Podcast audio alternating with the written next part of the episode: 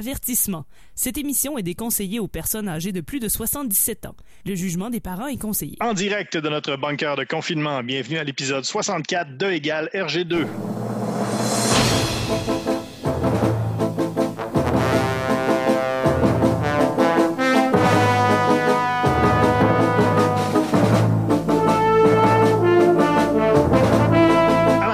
Bande dessinée de Gogno et de Matraque Molle, bienvenue à votre rendez-vous pandémique hebdomadaire de bande dessinée.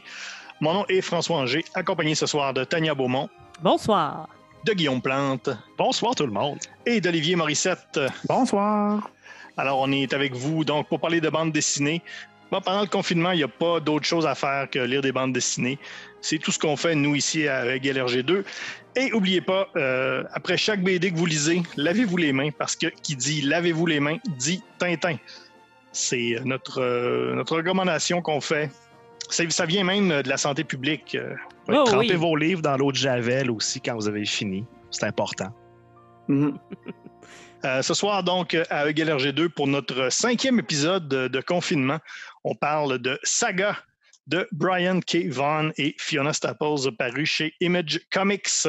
On avait déjà parlé de Saga euh, pendant la saison 3, si je ne m'abuse, pendant le combat des genres science-fiction.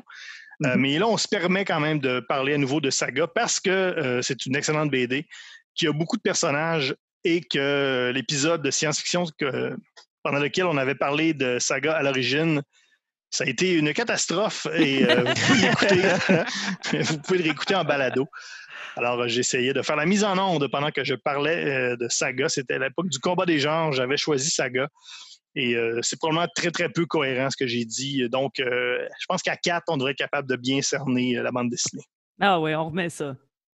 Et comment, comment ça, ça fonctionne euh, EGLRG2 depuis, depuis l'été dernier, en fait, c'est qu'on est à la recherche du Tintin perdu.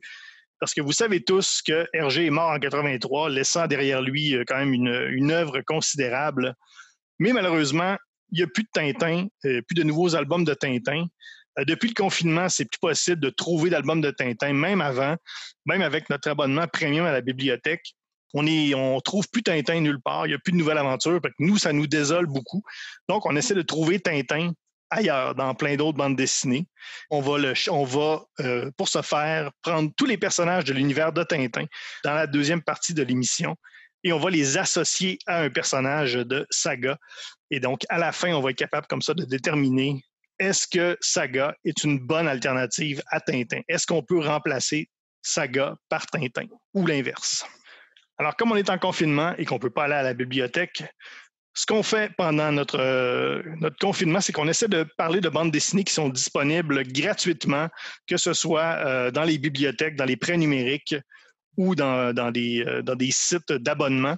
Heureusement pour nous, Saga ce soir est disponible de plusieurs façons. On le retrouve sur Isneo, qui est une plateforme de bande dessinée en ligne qui comporte un mois gratuit, un mois d'essai gratuit. Donc, pour nous, c'est très pratique. Et c'est également disponible dans sa version anglaise sur Oupla, qui est euh, pour, le Québec disponible avec un abonnement à la BANQ, Bibliothèque et Archives nationales du Québec. Donc, c'est disponible gratuitement si vous avez un abonnement avec BANQ, qui est évidemment gratuit pour tous les citoyens du Québec. Et on a lu bilingue hein, ce soir. Je pense que c'est une des premières fois. Non, c'est déjà arrivé, là, mais euh, on, on a lu bilingue pour Saga. Alors, on est euh, un Tania en français, nous, les, les trois euh, Mais Les trois gars. en anglais. Mais c'est On va se comprendre. On va se comprendre pareil. On va se traduire. On, fera des, on fera des petites euh, traductions euh, au fur et à mesure. C'est pour élargir notre public. hein, on aimerait ça que notre podcast perce aux États-Unis. Le marché anglophone, oui, c'est là qu'il y Ben a oui. le gros argent. hein. On commence. On commence tranquillement. Parce qu'on le dit à chaque semaine, un abonnement premium de bibliothèque, euh, Ah, ça, coûte cher. C'est beau, les, coûte. les- c'est beau les commanditaires, là, mais euh, Puis moi, je de prendre l'abonnement familial comme un gros cave. Oh Ben oui. là là. Ah, et t'as-tu pris le, le- le- le familial premium 4 ou le, juste Ben le oui. familial 4? Platinum, là. Ah oui, le platinum? Ouais, Et là ouais. là.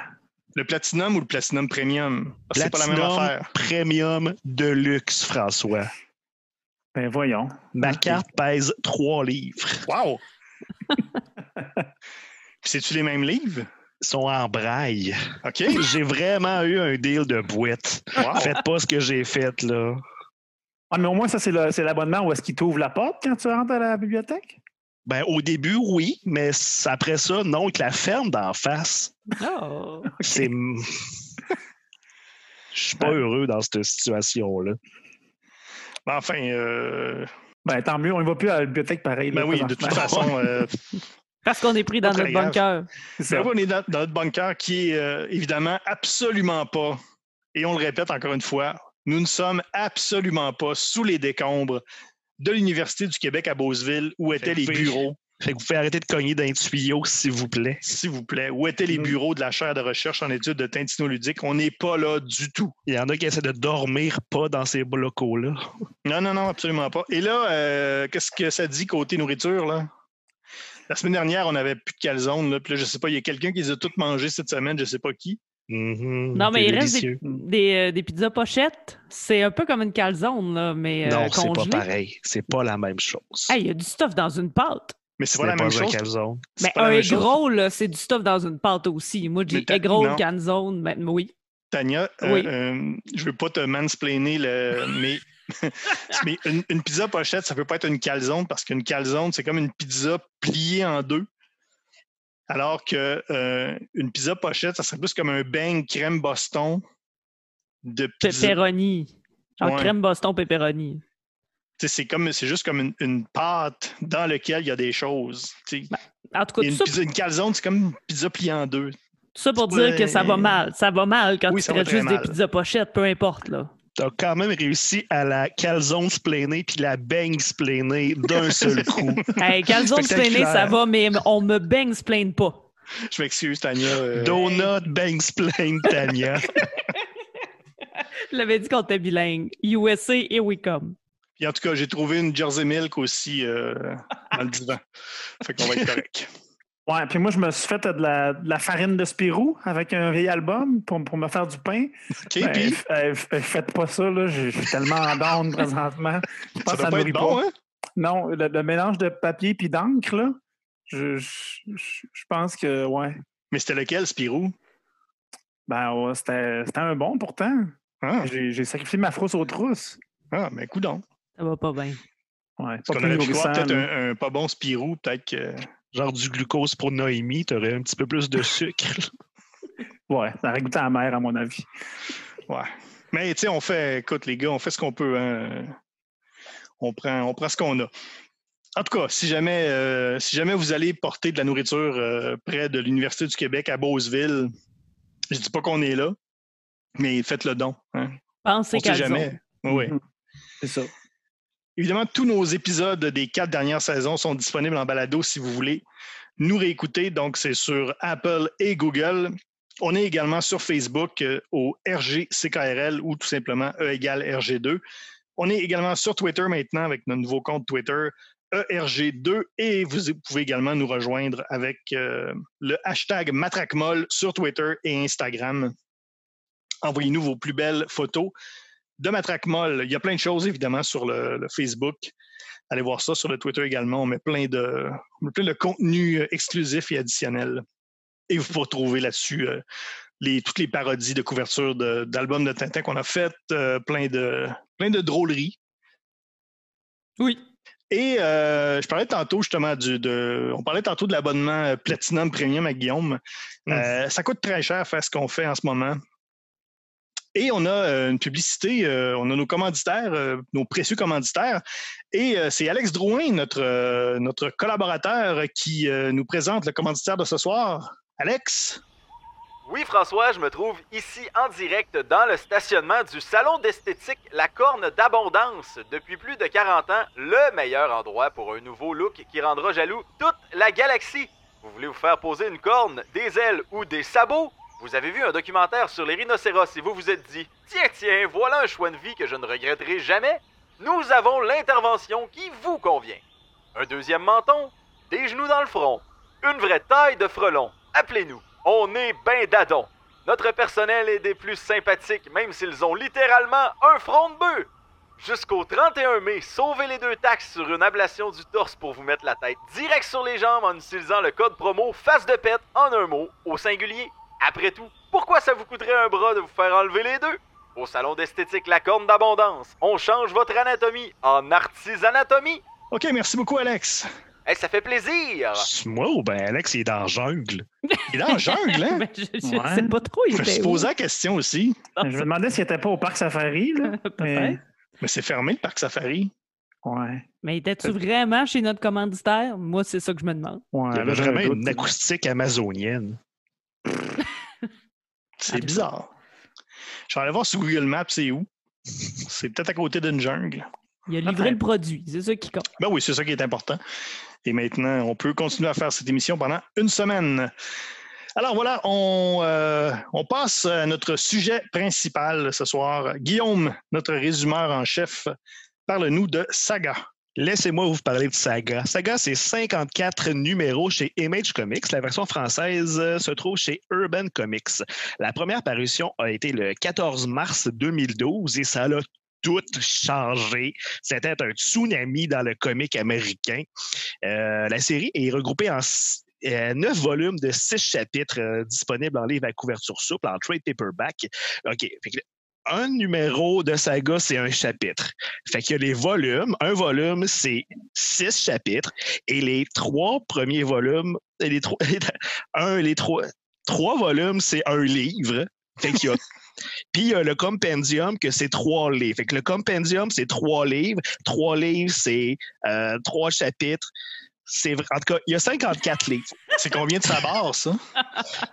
Je, je, non, il n'y a pas de sabord dans Saga. Ah, c'est. Saga, pas sabord. Ah, Gabord. C'est deux syllabes complètement Comme Jaja différentes. Oui, exactement. Ah, OK. Et le chapitre 54 clôt le neuvième volume et le troisième livre et le premier compendium. Et il a été paru le 25 juillet 2018, après quoi les auteurs ont mis la série sur la glace pour se consacrer sur d'autres projets. Et c'est vraiment la moitié de la série parce qu'ils ont annoncé euh, quand même assez récemment que ça allait être avoir, euh, il allait avoir 108 chapitres dans cette saga qui s'appelle Saga. Le scénario est de Brian Kevan, qui a d'ailleurs défini l'univers de Saga sur les bancs d'école, rien de moins. En guise de comparaison, la seule chose que j'ai développée à l'école, c'est une sévère anxiété sociale. Et il a peaufiné à la naissance de son deuxième enfant pour euh, intégrer une petite twist familiale qui est très caractéristique de la série. Brian Kevan, c'est quand même un big shot euh, dans l'univers euh, des comic books américains. Il a travaillé chez DC Comics où il a travaillé avec euh, Batman, Superman, Green Lantern, des gros bonhommes de la série. Et dans l'édition un petit peu plus adulte de DC Comics chez Vertigo, il a travaillé sur Swamp Thing et Why The Last Man, ce qui est pas mal la série qu'il a mis sous les projecteurs. Une belle petite série post-apocalyptique où tous les hommes de type masculin de la Terre sont morts, sauf un. Il a également travaillé chez Marvel. Il a fait plusieurs séries dans l'univers des X-Men. Il a travaillé sur la série Runaways. Il a touché à Spider-Man et Doctor Strange. Et chez Image Comics, il a fait bien sûr Saga, mais également We Stand on Guard, qui tourne autour euh, apparemment d'une invasion américaine au Canada avec des robots géants. Et plus récemment, la série Paper Girls.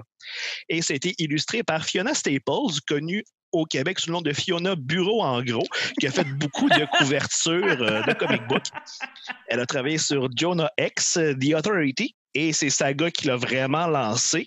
Euh, ça a vraiment mis un beau spotlight sur elle. Et ça l'a permis d'illustrer la nouvelle mouture de Archie, scénarisée par Mark Wade en 2015 avec son propre style. Et Saga, si on veut parler de prix et nominations, ils ont genre toutes gagné. Ils ont hein, gagné oui. Mhm. une trollée de prix Eisner, des prix Harvey, des prix Hugo. En 2015, Saga a gagné pour la première fois le prix Eisner de la, euh, pour la troisième fois le Eisner de la meilleure série pour égaler le record de Sandman de Neil Gaiman, que c'est aussi une très grosse pointure dans les comic books. Et finalement, la surpasser deux ans plus tard, en 2017, avec un quatrième prix de meilleure série. Critiquement, c'est quand même euh, reconnu, cette série-là. Limite s'ils n'ont pas gagné un Grammy juste pour le fun. Ouais, c'est ça. un- Il y a un beau EGOT. Un Mais Saga, c'est quoi? L'histoire de Saga, ça se déroule dans une galaxie fort lointaine, je ne sais pas s'il y a fort longtemps comme Star Wars, et ça se déroule en l'occurrence en une galaxie où la plus grande planète, la planète Landfall, une méga métropole high-tech avec des gens ailés, parce que ça prend du monde bizarre, est en guerre contre les habitants magiciens et cornus de Reed, sa seule et unique lune. Le conflit dure depuis tellement longtemps que toute la galaxie s'est trempée les mains dedans, au point même où la guerre règne sur toutes les planètes, sauf la planète puis la lune où la chicane a commencé. C'est donc très loin de là, sur la planète Cleve, où Alana, une combattante de l'Anfal, tombe en amour avec le soldat Marco de Reed, une union interdite mais très, très, très féconde qui résulte en un beau bébé cornu et ailé.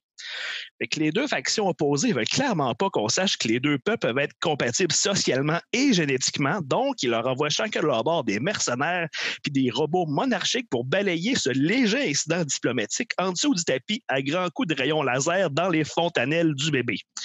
Fait que Marco, Alana et leur petite Hazel se retrouvent donc dans une quête grandiose, pas pour faire chuter un empire tyrannique, pas pour sauver l'univers, même pas pour garrocher une bague dans un volcan, mais simplement pour avoir une vie familiale pas dans un univers qui est tout sauf intéressé de les savoir ensemble. Fait que les amis, c'est là où on est rendu. On est rendu quand même euh, au début de l'histoire. En plus, tu as, mon Dieu, tu as, effleuré le sujet euh, quasiment. Tellement il y a de ben, stock dans cette, BD-là. Si j'en dis le moindrement plus, c'est ah, un gros divulgachage, puis je dirais que le monde puisse déguster cette série-là avec le moins d'attente possible. Ce que j'ai fait, puis c'est sérieusement peut-être une des meilleures BD que j'ai lues de toute ma vie. Je pense que si on parle plus loin que la page 15, je pense qu'on divulgage trop d'affaires. Ouais, il va falloir se concentrer sur les 15 premières pages. Alors, c'est ce qui conclut l'épisode. Il ben, faudrait peut-être avertir qu'on va faire tout ce qui est en notre possible pour ne pas divulgacher de gros morceaux, mais idéalement, là, euh, aller lire. Euh, au moins jusqu'au tome 4 pour, euh, avant d'écouter le, reste de l'épisode parce que ça, on va échapper des affaires, c'est sûr, un moment donné. Là. Et juste pour euh, mettre les, gens en contexte, là, on pourrait dire euh, à peu près où on est rendu, nous, dans la série. Euh, moi, j'ai en fait, moi, j'ai le, le, compendium dont Guillaume parlait, qu'on appelle entre nous le gros objet. Le très gros objet. Le très, très gros objet, qui est en fait la série complète jusqu'à maintenant. je l'ai lu à l'époque jusqu'au tome 7 et pour les besoins de l'émission, je l'ai relu jusqu'au tome 4 pour ma part. Moi aussi, j'ai lu euh, jusqu'au tome 4, mais euh, en français. Donc, euh, juste pour traduire, le nom de la petite fille, c'est Hazel. Juste tout le monde qu'on se, replace là, pour être sûr qu'on a les mêmes référents. Oui, moi j'ai j'ai lu aussi jadis de 1 à 8, les, volumes 1 à 8. Puis là, ben, pour le, bien effectivement de l'émission, j'ai relu jusqu'à 3,5, je dirais. moi, j'avais commandé le très gros objet sur leslibraires.ca, mais il n'est pas encore rentré pour cause de livres abîmés. Fait que j'ai pris le très gros objet de façon électronique sur Comixpedia. Ça me dérange pas de l'avoir en double. Et Bien sûr, mon téléphone a triplé de volume, tellement c'est un gros livre. Mais j'ai vraiment me suis clenché la série au complet, les 54 euh, chapitres en une fin de semaine. Et ça vaut la peine, je le ferai n'importe quand. c'est un rendez-vous.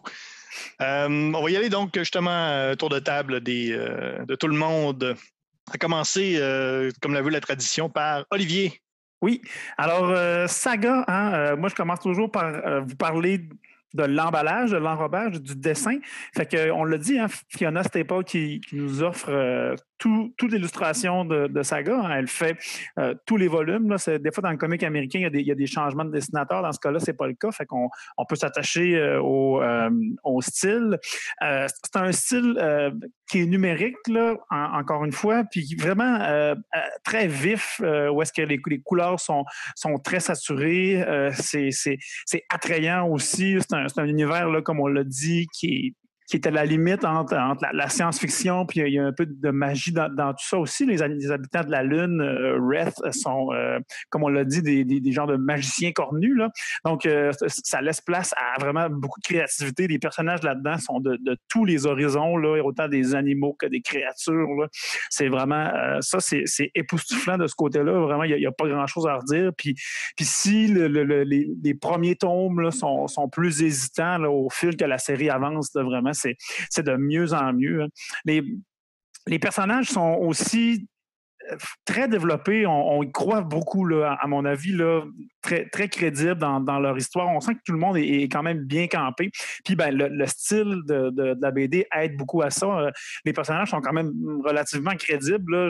Même euh, certains sont, soit très attrayants ou très dégoûtants. Là. Je pense que ça marche beaucoup là, dans, pour l'attachement au personnage d'avoir euh, cette, faculté-là de, Fiona de nous, créer des univers aussi riches. Ben, on l'a dit, c'est un, un, un une histoire qui est ponctuée de rebondissements. Fait qu'on ne pas beaucoup sur le sujet de, l'histoire, mais vraiment, c'est ce qu'on appelle en, japonais un page turner. Hein? vraiment, comme, comme Guillaume l'a dit, là, ça se lit euh, euh, tellement facilement parce qu'on a vraiment le goût de lire ça sans, arrêt parce que c'est tout le temps en train de, nous surprendre. Même des fois, je me, questionnais si peut-être est-ce qu'on va trop sur le, sur le punch, là, mais euh, finalement, non. C'est juste bon. J'ai pas rien à, à, dire euh, là-dessus. Et quand, quand on lit en numérique, ça devient un page slider, parce qu'on oui, c'est ça. Hein, oui, oui, oui, ton écran de téléphone, Guillaume, doit être, doit être mince. À, où est-ce que tu le. Oh, il est plus mince hein? tout. Il, il pèse plus, il, est plus lourd qu'à ma carte de bibliothèque à ce temps. Wow. Puis, ben, euh, on l'a dit, les, deux peuples, hein, il y, a un peuple, euh, les peuples principaux dans, dans, cet univers-là, qui sont, qui sont ailés, ils ont des ailes. Puis, l'autre peuple, celui des les, les, les, Luniens ou les habitants de, de, la Lune, Red, ont des cornes. Puis, euh, ça, vous savez, hein, mon, mon mon penchant pour les petits détails, puis ben, la, nature en général. Puis je, me suis questionné qu'est-ce qui détermine la présence de ces cornes-là, puis surtout le type de cornes. Parce qu'on le voit, il y a quand même des cornes de, tous les acabites dans, dans, ces personnages-là.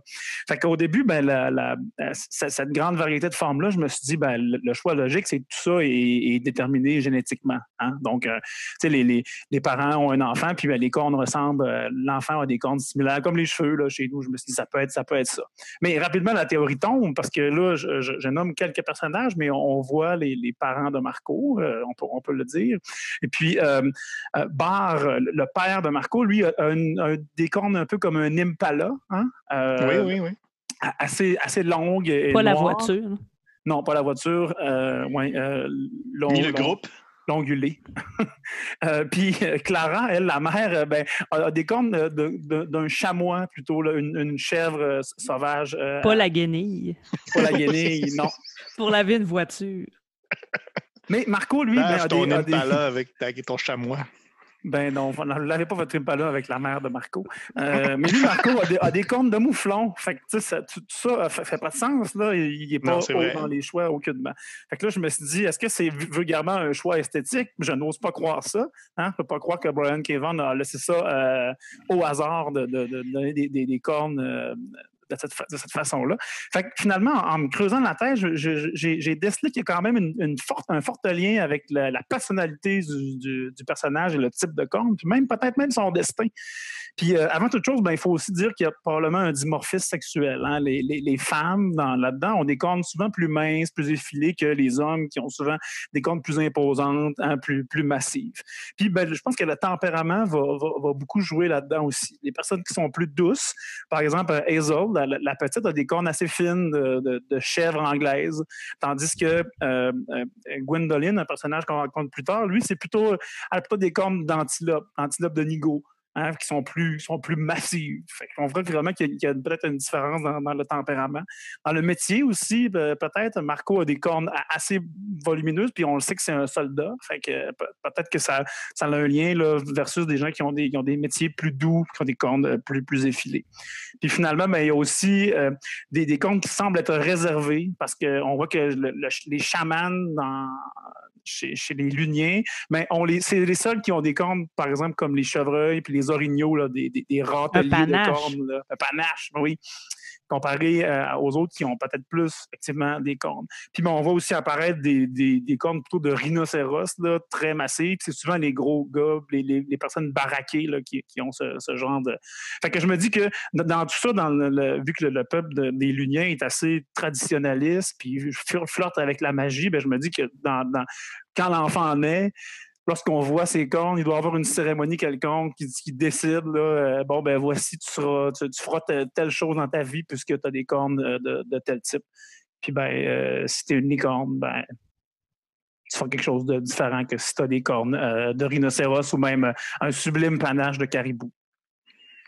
C'est vraiment la meilleure analyse sur les cornes de saga que j'ai jamais entendue de ma vie. C'est la seule aussi, mais ça serait digne d'une conférence, Olivier. Mais c'est malheureusement la seule, effectivement. J'ai Ouais. fait un effort, un effort en aide de trouver quelque chose, puis il n'y a personne qui s'attendait à ça. Mais Prochain c'est, Comic euh, Con. euh, Non, mais c'est vrai, il faut, euh, faut que cette analyse-là se- survive à l'émission. C'est, c'est assez, c'est quand même très hot. Elle va être dans les, dans, dans les, J- dans les, dans les mégabits euh, de, Oui. de notre site Internet. Ouais. On a hâte de ta conférence I'm horny for saga. Oh boy. Euh, je peux y aller en deuxième. euh, mais pour moi, Saga, euh, pour l'avoir relu, je pense que c'est vraiment. C'est comme Star Wars. C'est comme un Star Wars réaliste, dans le fond, et qui emprunte, qui emprunte un peu au style de science-fiction toutes les choses qui, pourraient, à la limite, pas être adaptées au cinéma ou dans une série cette série-là, par exemple, au, cinéma ou à, la télévision, dans une série, coûterait une fortune. On dirait que, que Brian Kevan et Fiona Staples, ils, mettent le paquet là-dedans pour que ça soit vraiment un comic, une bande dessinée. C'est vraiment c'est fait pour être une BD. Ça, j'ai trouvé ça très hot. Ils ont, ils ont aucune limite là, dans cette série-là. Il y a, il y a zéro limite. Ils font ce qu'ils veulent. Euh, il y, a des, il y a des choses qui n'ont aucun bon sens. Euh, Ça peut être complètement ridicule, comme ça peut être très, euh, très normal. Justement, des, personnages qui ont des, téléviseurs à la place de la tête. C'est complètement. c'est une idée tellement géniale que. On dirait que c'est juste. c'est- tellement bien. euh, tout, ça est tellement bien défini que c'est tu vois que c'est vraiment c'est une œuvre.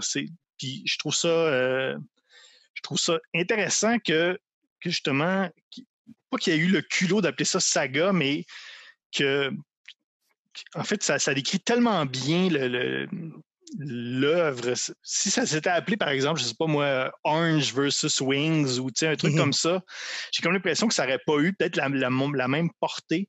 Mais je sais pas, le fait d'a- d'appeler ça saga, là, ça met tellement le, ça met tellement la table à tout ça. Euh, c'est tellement bon à relire. Je l'ai je l'ai relu encore avec autant de plaisir. Euh, les personnages sont super bien, euh, sont super bien réalisés. Il y, a des, il y a tellement des punchs incroyables dans cette série-là.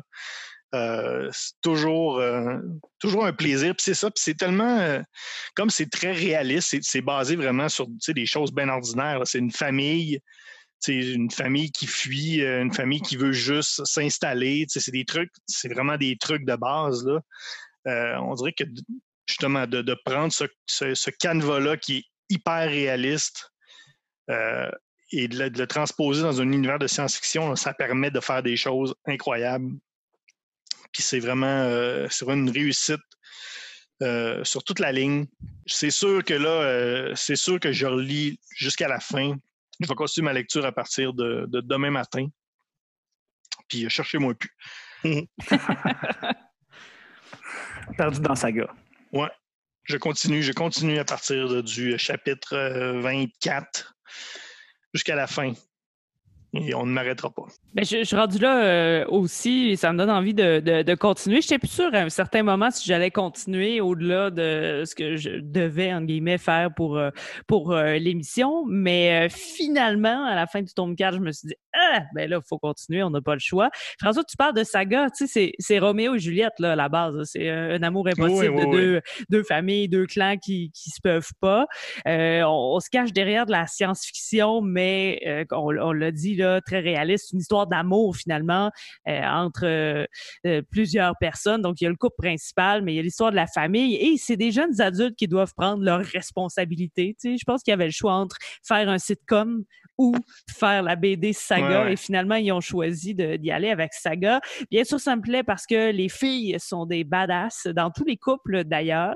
Autant dans euh, Marco Alana. Alana, c'est elle qui veut euh, se, se, battre, qui a, qui a, le caractère. Marco est, est, du côté de la paix. Dans les parents de Marco aussi, c'est vraiment la mère qui, euh, elle, a le côté euh, batailleur. Dans le, le, testament avec Gwendoline, bon, il n'y a pas vraiment un couple, là, mais il s'installe une certaine euh, dynamique, disons-le Le testament ainsi. qui est The Will, Mhm. mm -hmm. pour ceux qui, qui, nous, qui, nous, écoutent en anglais. Pour nos fans anglophones. Et euh, c'est Gwendoline vraiment là encore là qui, qui attaque. Et même chose pour euh, le testament avec la traque, qui est euh, son, son, ex finalement. Et, Olivier, tu nous parlais des, euh, personnages qui sont vraiment soit très beaux, soit très dégoûtants. Les méchants ont l'air méchants. On ne se questionne pas quand quelqu'un arrive. On le voit dans sa face, dans son esthétique, dans sa face ou dans son, corps, là, tout dépendant de comment il est dessiné, si euh, il est gentil ou pas. On n'a pas besoin de chercher longtemps pour le savoir. Je trouve qu'il y a une bonne dose aussi de flashback pour nous raconter le passé, mais ça vient pas alourdir tout dépendant de ce qu'on lit, ça peut arriver que euh, fait une grande pause pour aller dans un flashback, on mélange les deux. En tout cas, dans les derniers épisodes, on a vraiment parlé de plusieurs méthodes qui ont été euh, euh, faites pour faire des, flashbacks, alors que là, je trouve ça bien fait et sont au bon moment pour nous expliquer qu'est-ce qui s'en vient. On fait pas deux pas pour reculer, un pas en avant. Là. Je trouve que vraiment, il y a un bon dosage là-dedans. Moi aussi, j'avais commencé à lire il y a déjà plusieurs années. J'avais oublié Sextillion qui est la oui. planète euh, bordel, maison bordel, close. Ouais. Wow! Mm -hmm. Les, euh, les hôtesses, il faut, faut, les voir. Là. Oui, hein, ça, ça, ça, ça s'explique pas. C'est une face sur des jambes. Puis là, je vous le dis comme ça, puis ça, ça, vous, ça vous ça dit rien, faut le voir, faut le voir, vraiment. Ça, c'est ouais. euh, impressionnant. Et moi, j'ai mis encore une fois les répliques et j'ai fait un top 5 des, euh, des 5 meilleures phrases qui font mal à entendre autant euh, psychologiquement que physiquement, en, euh, dans les quatre premiers tomes. Bien sûr, donc en position numéro 5, j'avais, j'ai déjà vu une meute de ces choses arracher la colonne vertébrale d'un homme par son urètre. Ça me fait mal. Ouh. En position 4, euh, tu m'excuseras si je ne tiens pas compte des conseils sentimentaux d'une ado morte et sans vagin. On, Aussi, parle à, ben oui. on, on, parle à Isabelle qui est euh, une la, la, la, morte. la, nanny, euh, la, la nanny, nanny morte. fantôme, voilà. La nanny Mhm. fantôme. En euh, place numéro 3, les actes de Marco ont souillé le récit et disgracié le souvenir de chaque soldat ayant donné sa vie pour notre lune. C'est quand même, c'est pas rien. Ça, ça, joue, ça joue dur. Mhm. Ouais. Numéro 2, les seuls journalistes qui méritent de mourir sont les journalistes sportifs. Désolé, désolé Alain Crête. Euh, je- Oui. Désolé, mais hein. Et euh, la première qui fait vraiment très mal, et ça vient de Sextilion d'ailleurs, rien ne pousse plus vite un homme vers de nouvelles chattes que de voir un enfant sortir de l'ancienne. Hmm. Oui, j'ai mis ça tantôt. Oh. Alors, quand je parlais de jeunes adultes qui doivent prendre leurs responsabilités, on est quand même dans le ton aussi euh, par rapport à ça. Mais euh, oui, effectivement, Saga, là, c'est un, un incontournable. Là, Guillaume, je sais pas, euh, je, je pense à ça vite vite, je sais pas si tu allais en parler, mais je trouve, que- je trouve aussi que c'est peut-être un peu ce qui fait aussi la réputation de la bande dessinée, c'est qu'on est beaucoup dans les euh, dans les codes modernes de, de, tu sais, de on joue beaucoup avec l'identité de genre, avec euh, Oui. avec l'espèce de diversité sexuelle, puis un peu des- sont beaucoup sont beaucoup dans le maintenant là, au niveau de, des- de- du progrès social. euh, on est beaucoup là-dedans. euh, donc c'est probablement aussi ce qui a fait la, la, la réputation puis le, le succès de la BD. Parce que justement, on est, on est, on est vraiment aujourd'hui, si on veut. Si on, socialement, on est, on est euh, en plein euh, dans, notre Ouais. époque. Dans le duo Ouais. principal, c'est euh, Alana est plus euh, noir, puis Marco, il a l'air un petit peu plus euh, espagnol, un peu, dans ses traits Ouais, plus ouais. latinos. D'ailleurs, euh, j'avais vu que Brian, Ke- Brian euh, Kevan il avait dit. euh, qu'il parlait avec Fiona Staples, il disait Ouais, ce serait le fun que l'héroïne, elle soit pas rousse. Il y en a beaucoup des comic books. Fiona Staples, j'ai répondu Ouais, pas obligée d'être blanche non plus. Là. Fait que Mhm. Elle l'a comme mis sévèrement dans les Mhm. dents. Mais même, je pense- que la langue, la langue de, la langue de, de Reed, euh, un, c'est un mélange, je pense, de portugais, Ouais, d'espagnol, puis de. En fait, euh, François, je, je- je- c'est de l'espéranto. Ah, ben oui, Euh, ok, le- ouais. La langue bleue, là, ce que, que, que les Ouais. Reed euh, parlent, c'est effectivement de, de l'espéranto, qui est une langue inventée. Là. Ouais. Hashtag je parle bleu. Ouais. On Parlez l'a pas encore eu, celui-là. OK, vas-y, Guillaume, euh, on t'a coupé la parole. Oui, ben c'est ça, c'est François qui m'a c'est François qui m'a qui m'a présenté la série. Je pense qu'il m'a vraiment juste dit quand il lit ça, c'est bon. Et il avait Et raison. moi, ça, c'est. Ouais, c'est- Il y a toujours le mot je me- pour convaincre. Je me reconnais.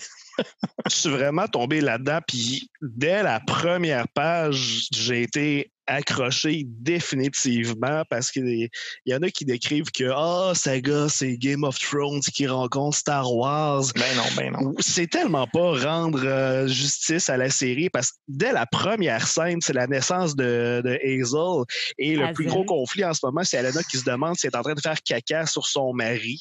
C'est et Ouais. c'est complètement déjanté et ça n'arrête pas pour le reste de la série. Oui, c'est un space opéra, mais ça aurait pu être absolument n'importe quoi. Ça aurait pu être un western, ça aurait pu être du médiéval Ouais. fantastique. Il aurait pu avoir des robots géants, ce qui est vraiment le moteur de la série.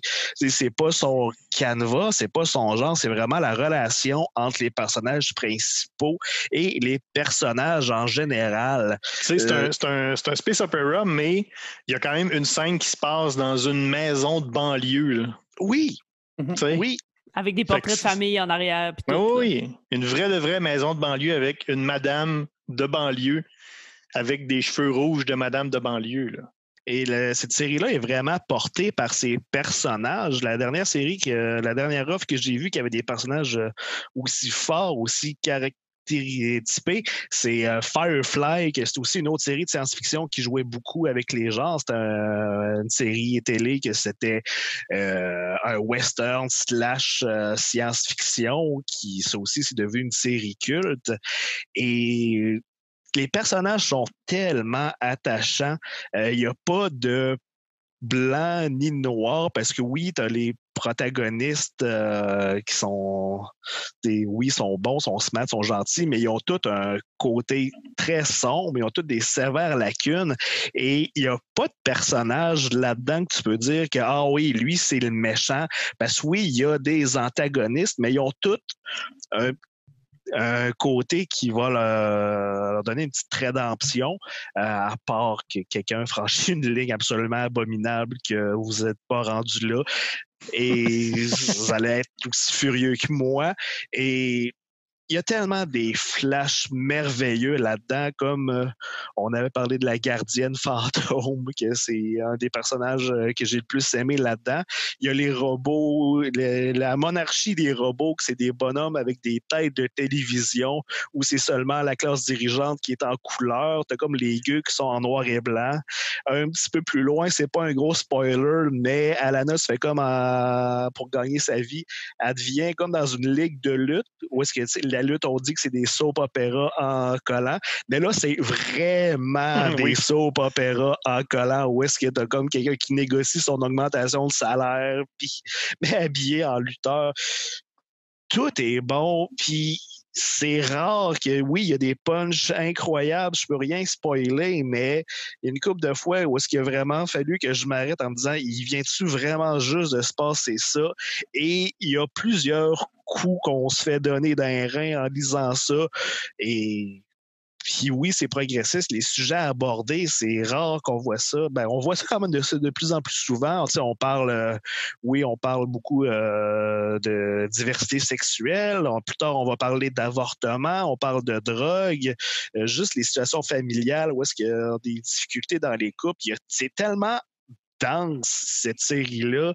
J'ai rien vu de tel. J'en parle depuis trop longtemps, mais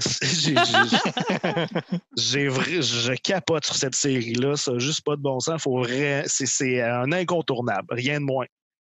Et là, euh, on a parlé au début de l'épisode que c'était paru chez Image Comics. Et si, un, peu comme moi, vous avez, euh, vous avez lu beaucoup de comics quand vous étiez jeune et que vous en avez lu beaucoup moins par après, Image Comics, on n'est plus dans les euh, personnages de Rob Liefeld avec pas de pied. là, on est. Image Comics, c'est vraiment réinventé. Là à peu près toutes les bonnes séries de comics américains en ce moment. Les meilleures sont toutes là. Saga, il y a Low, il y a Olivier, t'en as. Euh... Chou. Euh, après ça, ben, Paper Girl, qu'on a parlé tout à l'heure aussi, là, à mon avis, c'était une, très bonne série. Là.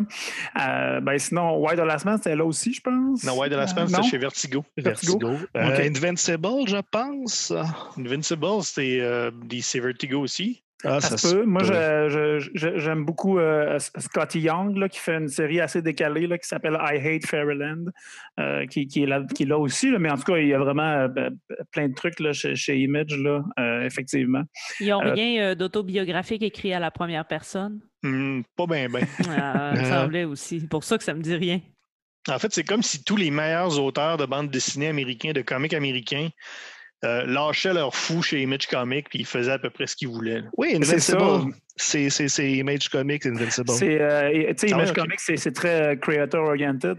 Walking Dead. C'est vraiment là, pour, pour effectivement laisser place à la création de, de ces gens-là qui sont souvent des, des, des gens d'expérience, mais qui vont aller ailleurs dans, dans cette, dans cette marque-là. On, on, a gardé l'esprit de, de, Spawn et de Savage Dragon, mais on est, on, est plus là trop trop. Bien différent, ouais. Tu parlais, Tania, tantôt aussi euh, de, la temporalité de, cette série-là. Puis euh, il faut dire hein, qu'il y a un narrateur là, euh, qui, est, ben, qui, est, comme omniscient, mais en fait, on comprend assez vite que c'est Hazel, la narratrice de cette histoire-là, qui est comme très loin dans, le temps, puis qui, comme, semble revenir sur son passé. Là, puis ça, ça, a une force aussi là-dedans. Puis ça permet aussi de beaucoup jouer dans le temps, effectivement. C'est assez coquille de, partir avec un personnage, puis que déjà, à, ce moment-là, qu'elle compte son histoire. Tu sais, là, On sait qu'elle meurt pas. Ou peut-être. Ou pas, mais en fait, on ne sait pas, en fait. Mais... Oui, parce qu'il y a un fantôme quand même qui est vivant, qui est là. Non, mais c'est quand même effectivement intéressant comme procédé. Là. Et euh, un truc que j'ai noté, je n'ai pas parlé tantôt, mais moi, il y a un truc, à, chaque fois, euh, ça me fait, je trouve ça extraordinaire, c'est que malgré tous les, les, les personnages, justement, les personnages avec des télés et tout ça, des fois, il y a des personnages qui sont juste des ours ou des crocodiles. Des crocodiles, oui. Tu sais, dans, un hôpital, les nurses, c'est des crocodiles, mais sont, ils sont limite dessinés cartoon. Mm-hmm. Je trouve ça tellement hot. Tu sais, juste des crocodiles, mais ordinaires. Ils n'ont pas rien d'autre. C'est pas des crocodiles avec des tentacules, puis c'est vraiment juste des crocodiles. Ça, c'est parfait. Euh, sinon, euh, ben, on, a parlé quand même beaucoup. On a fait euh, notre, tour de parole. Et maintenant, c'est le temps de passer à la, à la, section, si on veut, scientifique de l'émission, qui est la section à la recherche du Tintin perdu, avec notre, notre quiz des personnages. Donc, on va prendre les personnages les plus importants de l'univers de Tintin et un autre moins important, et on va essayer de leur trouver un parallèle dans la BD saga. Et évidemment, qui dit scientifique dit chiffre. Et à la fin de, l'émission, on va, euh, tout le monde va donner un chiffre euh, qui est un taux Tintin, donc une note sur 100. Euh, qu'on va reporter dans un taux total Tintin qu'on va transformer en graphique, en pointe de tarte, en pointe de tarte Tintin. Et si vous suivez l'émission depuis quelques années, vous savez que d'habitude, on utilise pour compter un goniomètre qui, euh, Guillaume, un goniomètre, ça fait? Ça mesure des gognos. Ça mesure des gognos. Donc, nous, on, comptait tout en gognos. Là, malheureusement, on n'a pas notre goniomètre euh, avec nous pendant le confinement. Donc, on convertit en Tintin. Et si vous avez un goniomètre à la maison, c'est très simple. Un Tintin, c'est 1,33 gognos. Donc, vous pouvez faire le calcul chez vous, dans le confort de votre foyer. On rappelle que le taux total de Tintin qu'on va décerner à la fin de l'émission, c'est absolument pas un gage de qualité. Ce n'est pas une note sur si on a aimé ça ou pas. C'est juste une note de parallèle avec Tintin. Donc, est-ce que c'est une bonne alternative? Est-ce qu'on peut remplacer Tintin par Saga? Mais euh, donc, si la note est très, très basse, ça ne veut pas dire que Saga, c'est pas bon, parce que me semble que ça fait une demi-heure qu'on fait juste dire que c'est la meilleure affaire au monde. ça serait bizarre. Ça serait un peu bizarre. Euh, êtes-vous prêts? Allez-y, comme vous le sentez. Oui. Bien sûr. Le meilleur Tintin. Moi, je, je me lance, je dis que c'est Hazel, euh, la, la, la, la fille, la petite fille. Je dirais que c'est elle qui a le cœur le plus pur, peut-être plus ingénu aussi. Puis, euh, en tout cas, j'avais de la misère à placer Tintin euh, en- en- dans, dans le couple. là. Ben moi, je, moi, je disais que c'était le couple. Ah. Tintin, oui, c'est à la fois c'est à la fois Marco et euh, Alana. Parce que justement, Alana est peut-être plus le, le côté de Tintin là, qui se lance euh, dans, dans les défis euh, sans, sans trop, euh, sans trop y penser. Alors que Marco, lui, est peut-être plus, euh, peut-être plus un la peu prudence, plus euh, ouais. la, prudence. que je- il y avait il y a un peu les deux, les deux parties de, de, de, de Tintin là-dedans, je trouve. Oui, puis c'est mentionné assez ouais. souvent que Marco et Alana, ils quand ils sont ensemble, c'est là qu'ils ressortent leur meilleur côté. Fait que oui, je dirais que le Tintin, c'est le couple Ouais. Marco-Alana. Ouais, j'avais mis juste ouais. Marco, mais c'est vrai que Marco, il est comme juste teint. Oui. Ah, Oui, c'est oui, c'est extraordinaire. Mais lequel des deux? Ah, Lequel ben des deux teints? Ben c'est ça la beauté. Ah oui, hein. La beauté était. Euh, meilleur, euh, meilleur capitaine ad hoc? Mais là, j'avais mis Alana. Vu Hmm? que mon Marco était mon Tintin, je mettais Ah ben oui. Alana pour son, euh, surtout son euh, côté bagarreur, euh, sa tendance colérique aussi. Là. Tu sais, elle se pompe assez rapidement. Euh, elle tombe, on parlait de drogue, là, euh, trop tard, je dit, c'est elle qui tombe un peu là-dedans. Euh, Haddock a son vice aussi avec la boisson, le whisky. Fait que euh, c'est ça. Le parallèle se tient plus que Marco avec Tintin pour Alana et Haddock. Sinon, il y a Clara, la mère de Marco, qui elle Mhm. aussi, euh, côté, colérique, bourru. euh, en même temps, le capitaine Haddock, c'est le mentor euh, un peu de Tintin. Donc, euh, Clara, qui est un peu le, le- le mentor de Marco. là. Mhm. Bizarrement, moi, j'ai mis Marco et Alana quand ils sont pas ensemble. Parce oui. là- ben oui, parce que les oui, deux, oui, ils tombent vraiment dans leur vice. Et Marco, oui, c'est un pacifiste, mais quand il se retrouve tout seul, il devient très violent. Il tombe vite euh, dans la baston, euh, puis il niaise pas avec la POC quand il se bat. Puis Alana, comme c'était mentionné, elle est un petit peu plus euh, délinquante, fait qu'elle tombe vraiment dans- des problèmes de consommation et ainsi de suite. Fait que c'est un couple qui a vraiment besoin d'être ensemble pour être fonctionnel. Euh, oui. Olivier, tu n'as rien d'autre à ajouter? Ben, moi, j'avais Alana aussi pour son côté bourru, là, mais euh, j'avais pas vu la twist du, du couple. là, Puis effectivement, ça, ça, ouais, ça me rejoint plus. là. Ça fait quand même beaucoup de sens. Ouais. Euh, meilleur tournesol, Euh, allez-y. Ben, Ben, Os- euh, Oswald, euh, ouais, j'ai l'écrivain mhm. dont on n'a pas parlé encore parce qu'il y a tellement d'affaires que. Mais oui, il y a un écrivain un peu. Euh, un écrivain de romans très, très, très à l'eau de rose, mais qui cache. euh, qui cache. euh, qui a- il y a un- sous- un sous-texte à ses romans. Que oui, Euh, toute la série a été déclenchée par, en gros, un roman harlequin. Oui, oui, oui. Ben, moi, j'avais mis Isabelle parce qu'elle est quand même euh, plus présente qu'un personnage qui est de passage, un peu comme l'écrivain, quoique justement, il est dans l'élément déclencheur. Euh, parce que euh, elle- elle est comme. euh, moi, Tournesol, je le vois tout le temps comme la personne qui a des connaissances que les autres n'ont pas. Puis Isabelle, elle a quand même. Elle connaît le terrain. Fait que c'est c'est ça. Oui. C'est mon Beaucoup parallèle. de vécu, c'est ça. C'est la gardienne slash fantôme slash conseillère en lactation euh, de la série. Et en vaisseau. Un peu comme. Tournesol. là. Ouais, exact. Oui.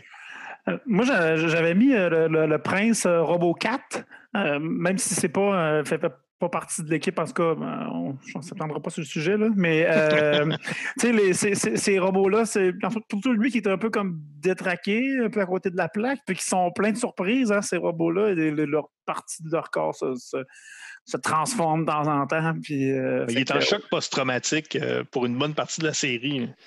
Ouais, ouais, ouais. Ouais. Un Mhm. peu comme Tournesol, qui est toujours un peu en choc post-traumatique. euh. C'est ça, ouais, c'est son côté dé- décalé puis, puis surprenant là, que- qui, qui m'avait amené vers, ça.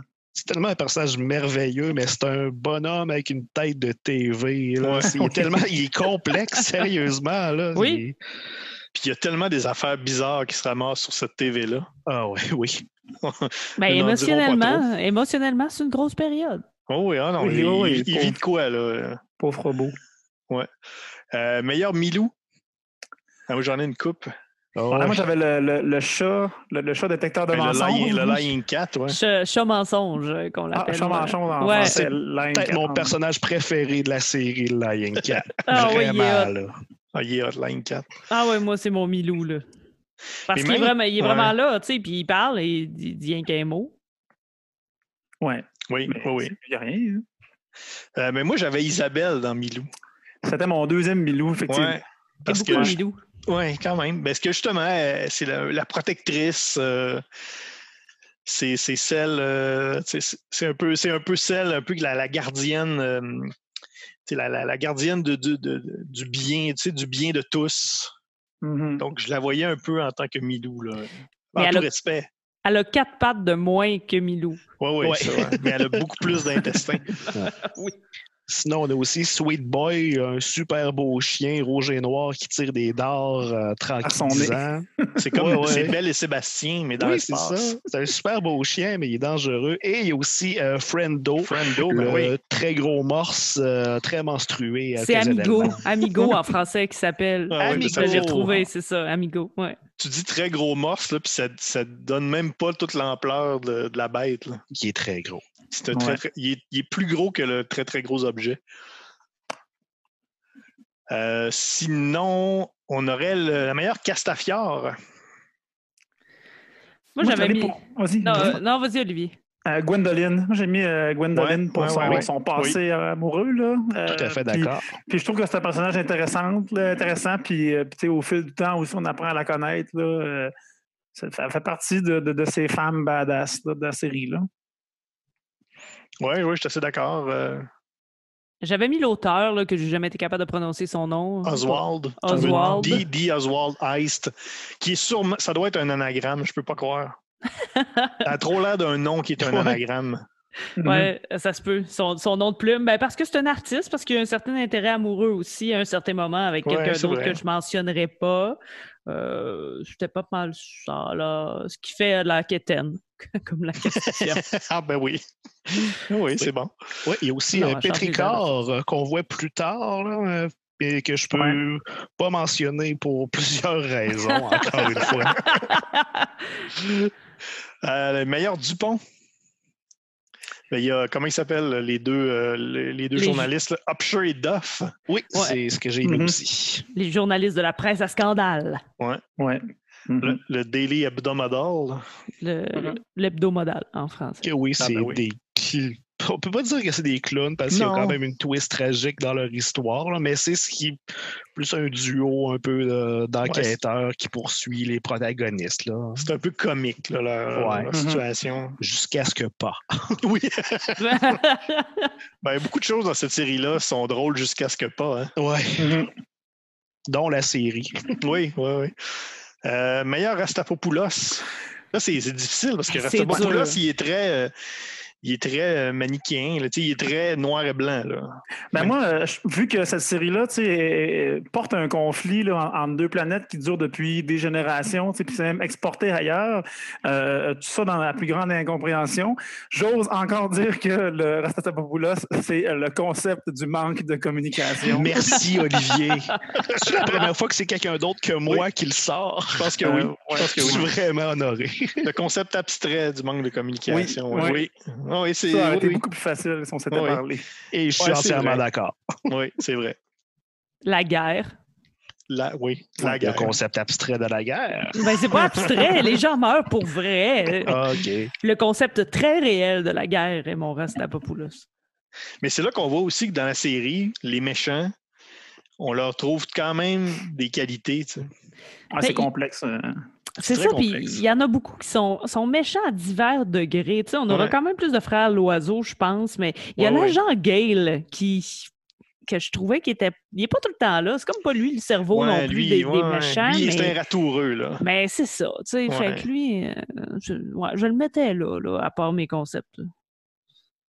Mais justement, lui, ça c'est plus un l'agent Gale, il est plus un, c'est un agent secret. Là, fait que, il est toujours un peu dans le dans la, dans la déception, là, à- à l'an- le mot, la version à l'anglaise du mot. Ouais. là, euh, Mhm, sais, il essaie toujours un peu de, de jouer tout le monde les uns contre les autres. mhm. Ben justement, on a un meilleur frère l'oiseau, les méchants de seconde zone. Ben, moi, j'ai mis les armées, là, les, les- les- les- soldats euh, respectifs de, de Wrath et Landfall. Là, euh, souvent, quand ils sont là, ben, on s'en sort quand même assez bien.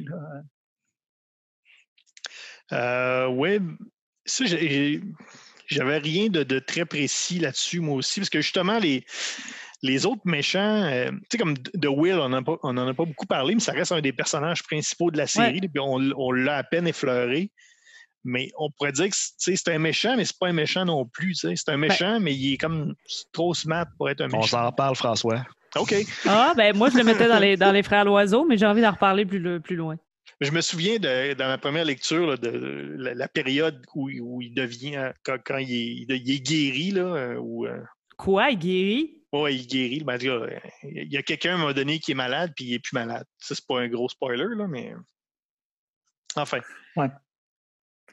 Mais tu sais, au début de la série, c'est quand même un personnage euh, quand même attachant. Il fait quand même, même si c'est un méchant, il fait quand même les, les bonnes choses.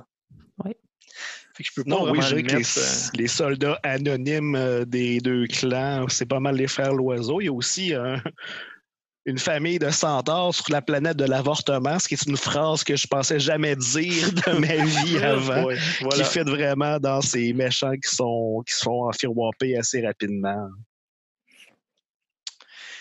Ouais, sinon, il y a, peut-être. Non, non je, le mettrai, je vais le mettre après. Ce personnage. OK. Euh, on peut passer à l'autre. Euh, justement, meilleur Irma, personnage féminin qui mériterait un meilleur sort. La, la Toubib gerbille. Oui! Oh, Parce qu'en ouais. français, il- il- quand ils l'appellent, ils disent Toubib, Toubib. tu sais, Ils Ouais, on, la, on voit, on la voit de trois cases. puis- Oh mon Dieu, euh, elle elle mérite un meilleur sort. Ouais, ouais, vraiment. vraiment, un Mhm. bon personnage, gerbille ou hamster, peu importe, médecin Ouais. qui est sur le bord de décrocher un emploi, à qui arrivera un sort euh, un destin, un destin extrêmement tragique. Mhm. Et Seigneur, on la voit pas, là, on, on- Hey on- boy. on s'ac- on a le temps de s'accrocher, on la voit comme quatre cases, puis on est comme, Ouais, ah, ouais, beau pers. Là, on vous Elle a dit une tout de face suite. là, d'hamster, ouais. tu sais, fait que c'est- Si vous lisez la série, puis vous voyez justement une, une gerboise hamster, prenez-vous pas trop euh, d'affection pour lui, euh, Ah elle. Il arrive une bad luck parce qu'on n'a pas fourni des masques aux spécialistes de la santé. Ça Ah. nous dit quelque chose, ça? Oh oui, Est-ce que tout est dans tout? c'est Ouais. tellement vrai. C'est tellement ça. wow. Oh. Euh, meilleur, ouais. euh, mais j'hésite, là. Je l'hésite à la. J'hésitais tantôt, puis j'hésite encore. Yuma ou Yurma. Comment elle s'appelle la Madame Buisson, là? Ouais, Yuma. Ouais. La Mhm. madame- Ouais, mais bah, c'est c'est oui. Madame. Buisson, ouais. Bon mais cœur, on peut tu la. Ouais, mais en même temps. Ouais. En même Non, temps. elle euh, mérite pas. Ouais, c'est Ouais, ça. non, hein. c'est ça. Ouais. Moi, j'avais Clara, la, la mère de, la mère de Marco, qui, en tout cas, elle pu être, elle aurait pu être mieux, là. Mais en Il y a de Stark aussi, ou la Oui, traque. oui, Ouais. c'est vrai. Oui, ouais, c'est la vrai. Stark. C'était mon Ouais, je suis d'accord. Et d'une certaine façon, Isabelle, que, euh, elle dure plus longtemps dans les séries après sa mort, mais tu sais, elle est quand même morte, là. Elle aurait pu pas mourir. En pilant sur une mine antipersonnelle. Oui, c'est Oui. ça. Tannant. C'est le personnage Ouais, le plus c'est ça. attachant à qui on voit une plaie béante euh, qui prive euh, de ses jambes. Euh, meilleur Zorino. Bon, moi, j'ai mis Sophie, qui s'appelle euh, Oui, Slave oui, Girl. là, oui, euh, Sophie, Slave Girl, Fille ouais. esclave. Je sais pas comment on dit en français. C'est euh, juste l'esclave. L'esclave. ouais. Ben oui. Obligé de dire que c'est une fille, hein, on le sait. Oui, Mais je- elle, je- dans, dans ce cas-là, il, il fallait qu'elle s'en aille. oui, oui. On se posait pas la question. C'est vrai. Il y a Hazel, disons-le. Ouais, C'est- ça aussi. fit dans Oui. le domaine de l'enfant. Et vu qu'il n'est pas encore tout à fait importante dans la ben, à part que c'est le moteur de la série, mais c'est plus euh, un, un personnage à protéger plutôt qu'une protagoniste en bonne et due forme. hein. Euh, sinon, le meilleur Séraphin Lampion? Il y avait Jean- la- la- la- Gale. Ouais, moi aussi, j'avais Ouais. ça. Ouais. Tout à fait. Ouais. C'est vraiment son rôle être casse-couille. Ouais. Ouais. Il y a Mhm. Gwendoline aussi. Que Oui. je dirais pas sa, des, sa relation entre les personnages, mais elle est quand même un peu, un peu chiante. Yuma est une saveur casse-pied. Oui. Il y a bien oui. des choses que serait mieux passées si c'était pas de elle. C'est pas faux. Ben, au début, moi, j'avais mis Clara, la mère de Marco, mais finalement, ça se replace. que C'est Clara ou. Carla? Carla, peu importe. Euh, Madame. C'est. C'est Clara. Moi, j'avais noté Clara, là. Ouais. Moi, j'ai j'ai redit ce qu'Olivier avait dit. OK, c'est bon. Mais c'est ça, euh, on, on est loin, on est loin des, des stéréotypes de la BD franco-belge des personnages. hein. Assez. Mais on est quand même pas si pire. hein. Mais, Mhm. mais je pense que c'est la première fois où on, tu sais, on- il y a- le spectre est tellement large. là, tu vois, on, on- on- on a pris tellement de personnages pour toutes Bon, les il y a beaucoup de personnages là. aussi. Là. Puis on n'a même pas fini. grille. Mais non. Euh, meilleure boucherie sans eau, meilleur commerce. Moi, j'ai le Brio Talent Agency, qui est l'agence des, Oui, des tueurs des de, chasseurs de tueurs à primes. gages, ouais, de Ouais. chasseurs de primes. C'est hot, Les ça. indépendants. Ouais. Les, les- les- les tueurs à gages qui ont des agents, c'est c'est fou, raide. Moi, j'ai mis Sextillion, Oui, la oui, planète oui, bordel. Oui. C'est malheureusement un commerce. Très lucratif. Moi, Ouais, je oui. vais pour Sextillion. Oui, Sextillion, Yeah! all the way. Bravo. Mhm. On leur souhaite euh, tout le bonheur. Meilleur goniomètre, meilleur objet. Moi, j'ai le jeu de. T'as peu, j'ai. j'ai, euh, le, de Nun Touj Nun. Nun- le, jeu, le, jeu, le jeu de Nun Touj Nun.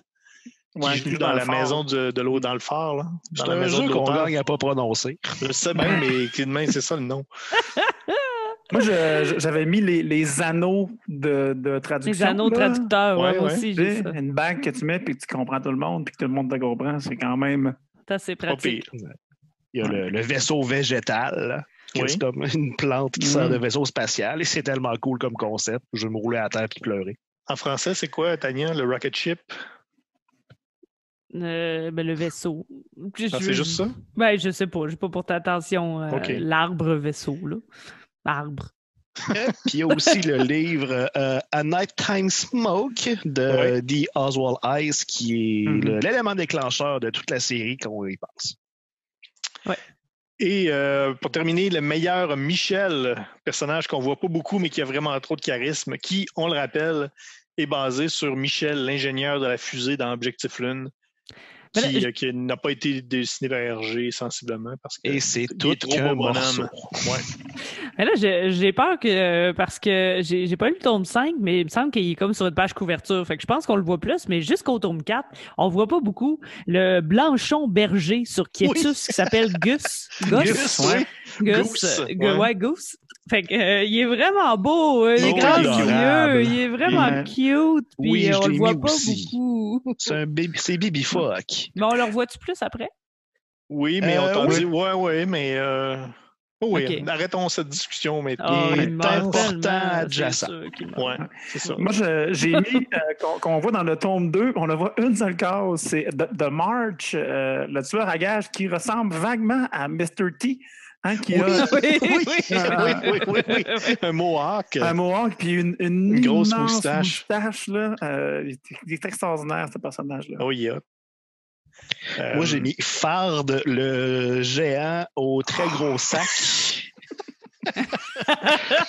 On le voit sur une scène, mais il est over the top. Là. Tu sais, il se canse ses dia- ses- sur son dialogue avec tant de conviction. On s'y attache rapidement. Euh, ouais. On, le voit d'ailleurs bon euh, sens, ce dans, personnage-là. Dans, dans les, les, les, tu sais, les, les sketchs à la fin, il y a comme de- de- de- des visuels là, supplémentaires, puis il y a des dédicaces que, que il y en a, euh, c'était pas le fait, puis il y en a un, c'est ce personnage-là, mais avec une paire de boxeurs, tu sais, pour euh, Pour y cacher le, le- le visible. Puis même ça, ne réussit pas à cacher euh, toute son intimité.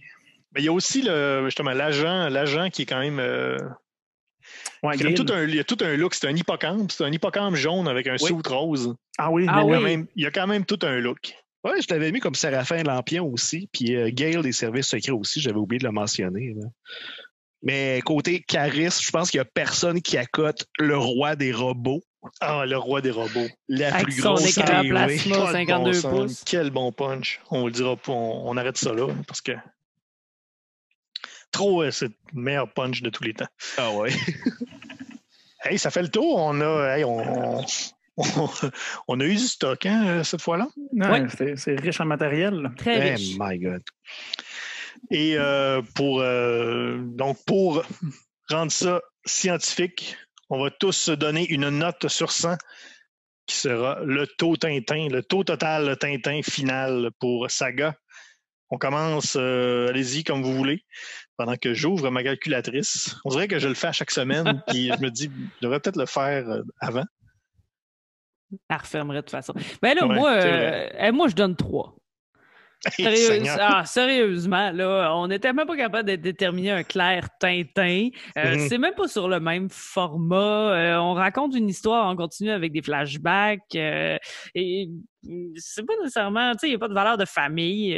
Tintin, on connaît personne de sa famille, là, à part un lointain, quelque chose, là, tu sais. Fait non, trois. Trois parce que il y a de la bande dessinée puis il y a un duo. Oui. pour, pour les cases, je donne. C'est en même raison de la cases. présence des cases. Ouais, c'est ça. C'est... Je donne Ah, moi, parce que euh, c'est je- ça. pour, pour, pour l'aventure, pour euh, la, la, la, la géopolitique qui est un peu importante, la brochette de personnages euh, diversifiés, mais effectivement, le, le, le- le ton qui est, qui est beaucoup plus du feuilleton puis qui est vraiment très différent. Puis, là, ça, arrête les similitudes. Là, j'ai donné euh, 9 Tintins. Euh, moi, j'avais un 20 Tintin.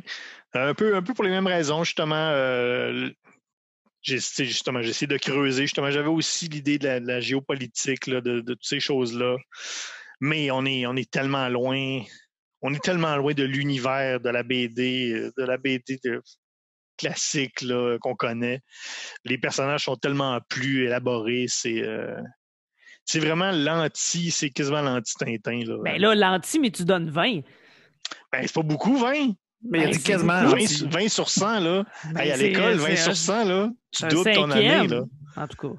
Ah, en tout oui, cas, mais, ah oui, mais Tania, 20 une sur chance, 100, là, c'est une rien. là. moyenne. Ben oui. Mais le Guillaume va sûrement donner que 95, là. T'es-tu fou, toi? Le personnage masculin principal de la série a une blonde, un enfant. Les femmes ont du dialogue et sont importantes dans l'histoire. Un Tintin parce que je peux pas arrondir en décimale. Yes! Ce qui nous donne un 8, euh, 8 Tintins. 8 Tintins au final. C'est un record de, de, de pas de Tintin? ça? De Hey, non-Tintin. Je pense que oui. Il faudrait que j'aille voir dans mes, euh, dans mes notes, mais je crois que oui. Je pense qu'on atteint, euh, on atteint des sommets de pas Tintin. Imagine si quelqu'un n'avait pas donné un générosissime 20 Ben, voyons. Tintins. C'est tellement beaucoup, Hey, 20. là, là, je, me, je me ferais pas. Je me ferais pas de Tintin chez May, là. Total Alors, j'ai Tintin quand même donné May. 85 Tintins à Far Out. Là. Ah oui, regarde il y a une histoire de, une histoire de cowboy robot, puis l'autre, il donne Ben ouais. 78. C'est comme Tintin en Amérique.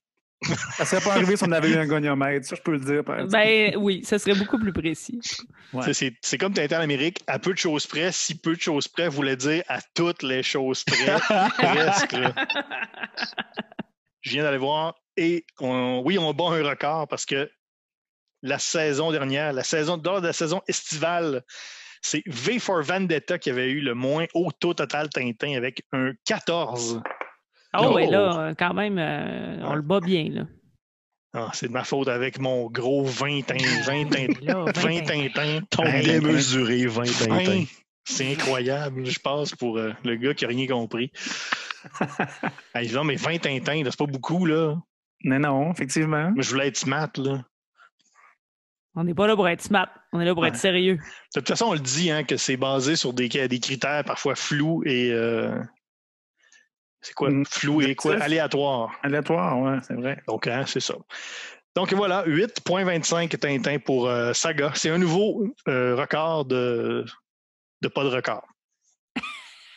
Mais ça se dit, c'est une alternative à c'est pas une alternative à Tintin, mais c'est quand même un, choix judicieux comme BD. Oui, je pense que- euh, on a fait le- le- l'apologie de ça déjà assez. Là. Oui, je pense qu'il faut que tout le monde euh, lise Saga. Que ce soit, on rappelle que si vous êtes en confinement comme nous, que vous pouvez le lire gratuitement avec le mois gratuit sur Isneo En français. en français. Vous pouvez également le lire gratuitement en version comique sur Hoopla, H-O-O-P-L-A, euh, à condition d'avoir une, une carte de bibliothèque de BANQ, de Bibli- Bibliothèque et Archives nationales du Québec, qui est, euh, c'est gratuit pour euh, tous les citoyens du Québec. Et vous pouvez également l'acheter euh, sur euh, leslibraires.ca. On Deux vous encourage individuels ou un très gros objet? Le très, très gros objet, le compendium qu'on vous recommande, qui est euh, très, très gros et qui fait un trou euh, dans le plancher quand on l'échappe par terre. Ce que j'ai fait, et j'ai tout brisé ma couverture, c'est très dommage. Euh, la semaine prochaine, on n'a pas encore euh, déterminé euh, le sujet de, de, de l'épisode. Surprise! Ce Surprise. sera s- une BD moins bonne que la BD qu'on a mentionnée cette semaine. Il y, a des, il y a des chances. Mettons qu'on a, on a, on a fait fort ce soir. Donc, vous pouvez quand même réécouter tous les épisodes en balado sur Apple et Google. Vous pouvez également euh, nous rejoindre sur Facebook. Allez cliquer j'aime sur notre page Facebook RGCKRL ou E égale RG2. Et également en balado, si vous voulez donner une note de 5, on ne dira pas non. Paraît-il que ça aide au référencement sur euh, Apple et Google, mais tout le monde n'a pas l'air d'être trop sûr de ce que ça fait vraiment. Et euh, vous pouvez également nous rejoindre sur Twitter, sur notre nouveau compte Twitter E ERG2. Également sur Twitter et Instagram avec le hashtag Matraquemol. C'est le meilleur moyen de nous rejoindre. Donc voilà, nous, on vous donne rendez-vous sûrement la semaine prochaine, ou du moins euh, très bientôt. Mon nom est François Anger avec euh, ce soir Tania Beaumont, Bye! Guillaume Plante, Bye bye. Olivier Morissette. Merci, bye. Alors, euh, prenez soin de vous, lisez des BD, lavez-vous les mains et on se revoit très bientôt.